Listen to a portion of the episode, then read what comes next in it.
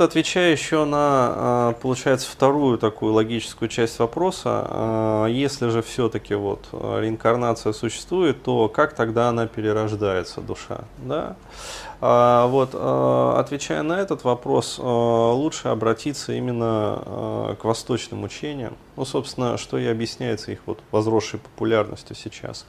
То есть, в частности, тем же описанием вот путешествий делогов, например ну, которые были свидетелями этого всего.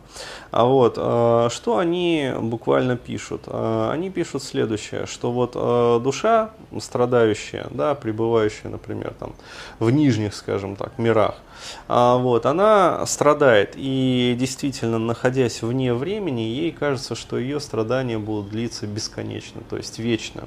Но для стороннего наблюдателя, то есть, например, вот Делога, да, то есть человека, который находится между жизнью и смертью, чей